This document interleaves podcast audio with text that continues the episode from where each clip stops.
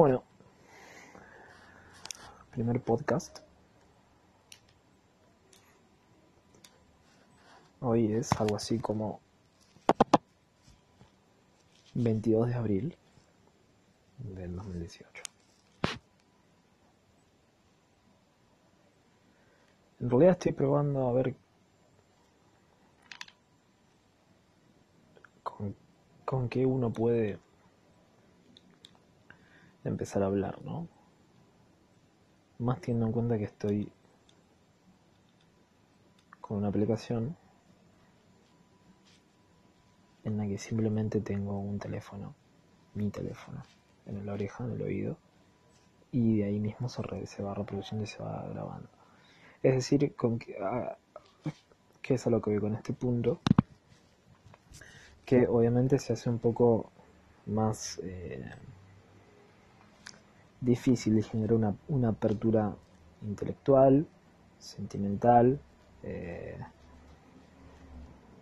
lo que fuera que genere este que uno, que uno se pueda abrir para poder eh, hablar, ¿no es cierto? Por supuesto que sería mucho mejor este acompañado, este no digo de muchos, aunque sea con uno más, este o una más, quien fuere es indistinto al sexo, pero sí con alguien más con quien este poder generar una charla algo.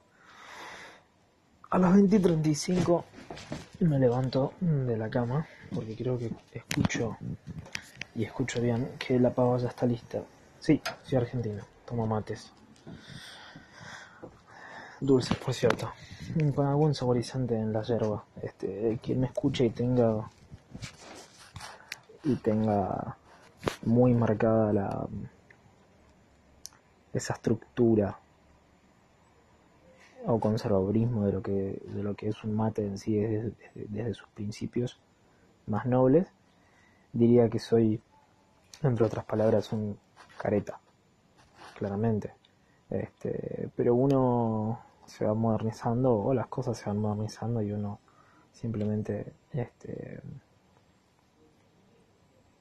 toma diferentes opciones y diferentes caminos Eh, creo yo que como la hierba pasa que la, eh, el mate este, la hierba es algo tan no la hierba en sí sino el mate es algo tan argentino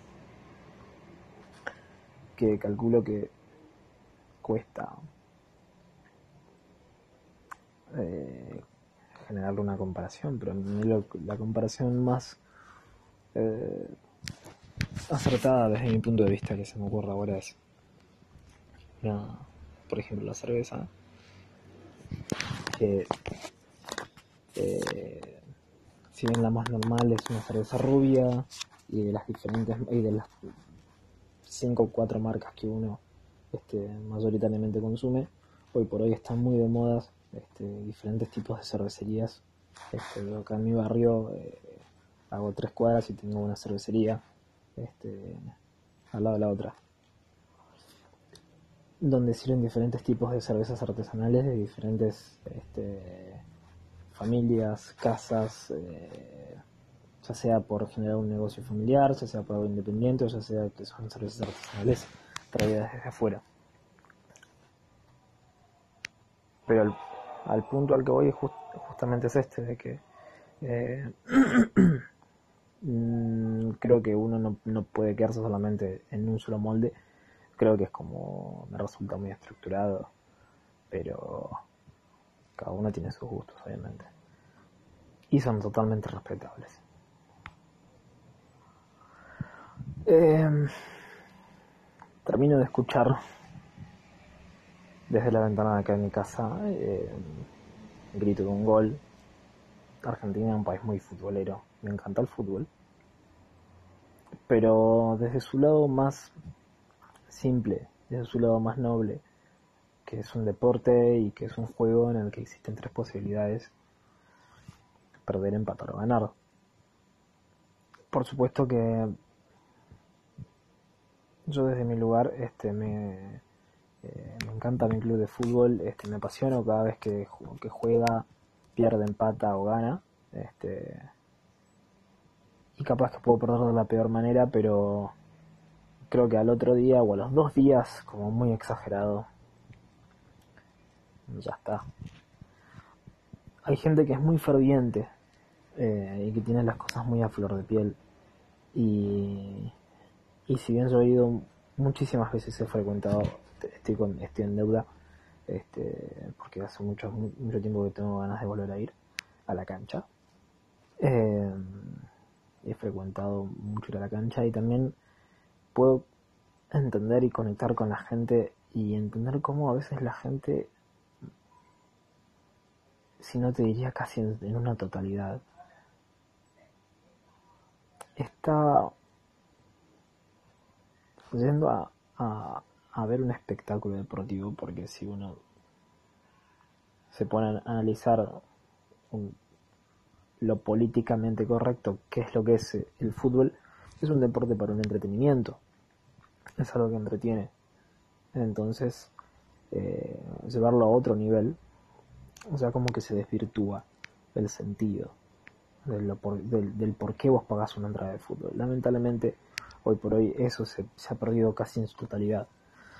Y la gente va a ver un partido de fútbol simplemente para descargarse durante toda la semana. Este, que desde un cierto punto de vista si, lo, si uno lo dice así, no suena tan mal. Este, bueno, estoy tan cansado durante toda la semana que espero que, llegue el domingo para ir a ver a mi equipo este, y desenchufarme un poco.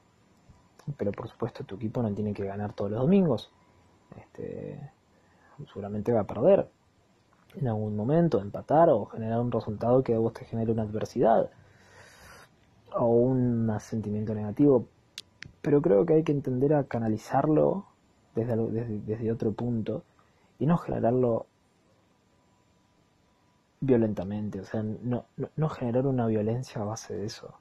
Hay mucha gente que va a la cancha simplemente para, para putear, desahogarse, insultar o sentirse de manera superior ante otras personas que vendrían a ser los jugadores, ya sea mostrándole autoridad, gritándoles, puteándolos, eh, mostrándoles un dominio de quién manda, de quién es el, quién tiene la última palabra, quién es el jefe, por decirlo de una manera, cosas que se ven este, sin saberlo, por supuesto, no, no, va investigando en cada casa, en cada familia, pero a simple vista me da a entender de que eh, son cosas que en la casa, este, puertas adentro, eh, son muy difíciles. ¿A qué me refiero? Eh, es muy normal ver a una persona ferviente y puteando y, diciéndole a los jugadores este, de utilizar lenguaje coloquial de cancha eh, que pongan huevos. Eh, cosa que por, por, ahí él durante la semana no lo hace. Obviamente no me refiero a jugar a la pelota, me refiero en el sentido de poner huevos este, para trabajar, poner huevos para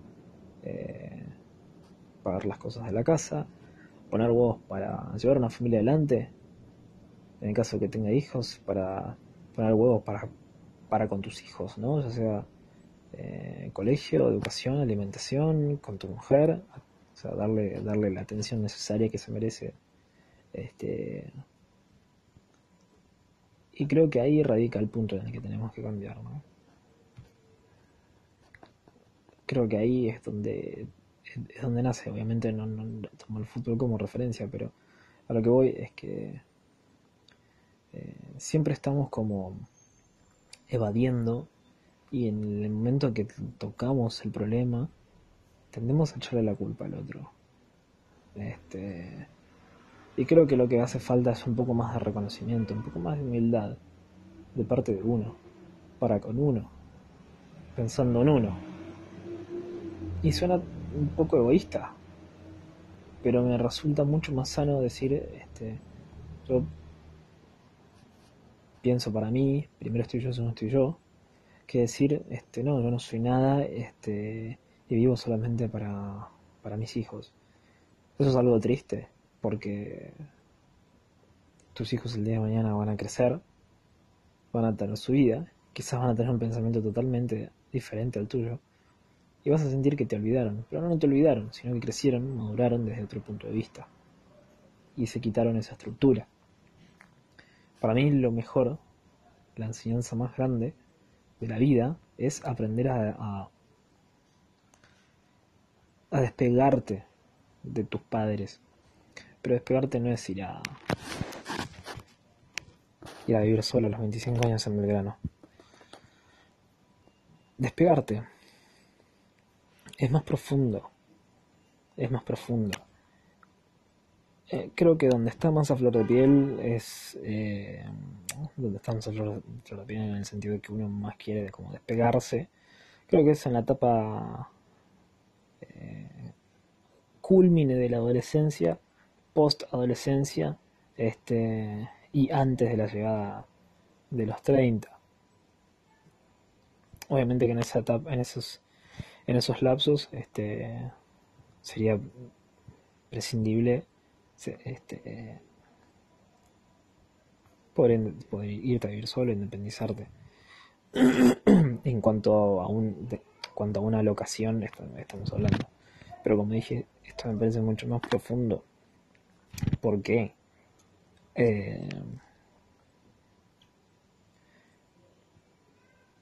porque a veces los padres, y más en esta generación, yo tampoco voy a decir mi edad, sí voy a decir que tengo más de 20, que tengo menos de 30.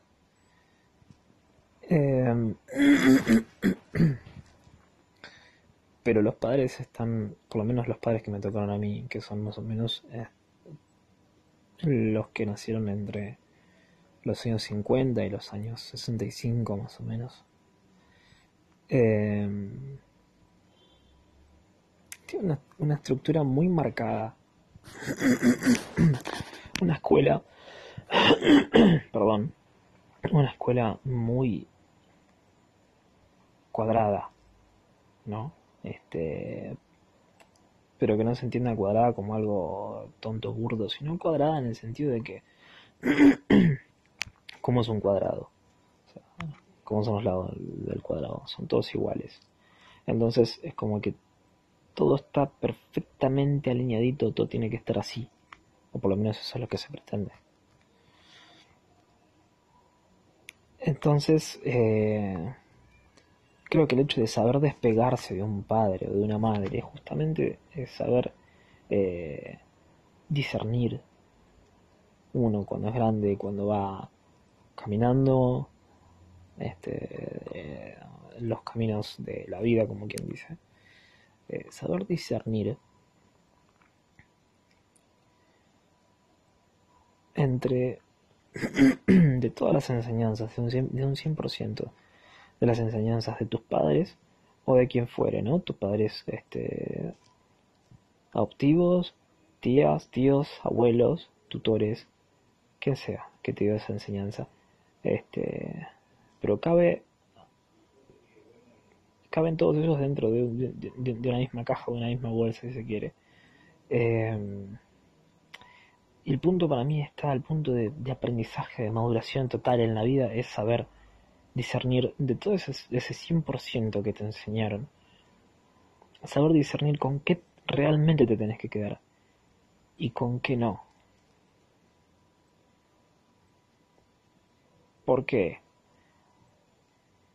Porque, como dije hace unos minutos, los padres, este, o creo que no lo dije, los padres este, más en ese tiempo, este, que nacieron en ese lapso de años que, dije, en ese periodo, em,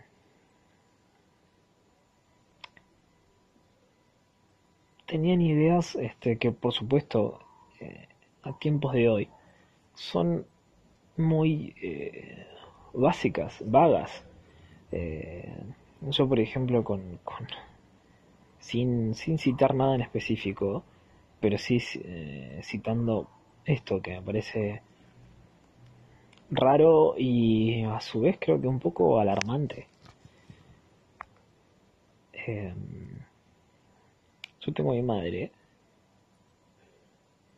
a la cual yo ya, eh, o ella en realidad, más allá de que yo ya soy grande, por supuesto, ¿no? Pero siempre una madre este, tiene por ahí algo como para, como para decir, como para este, sugerir, aconsejar, como quien quiera.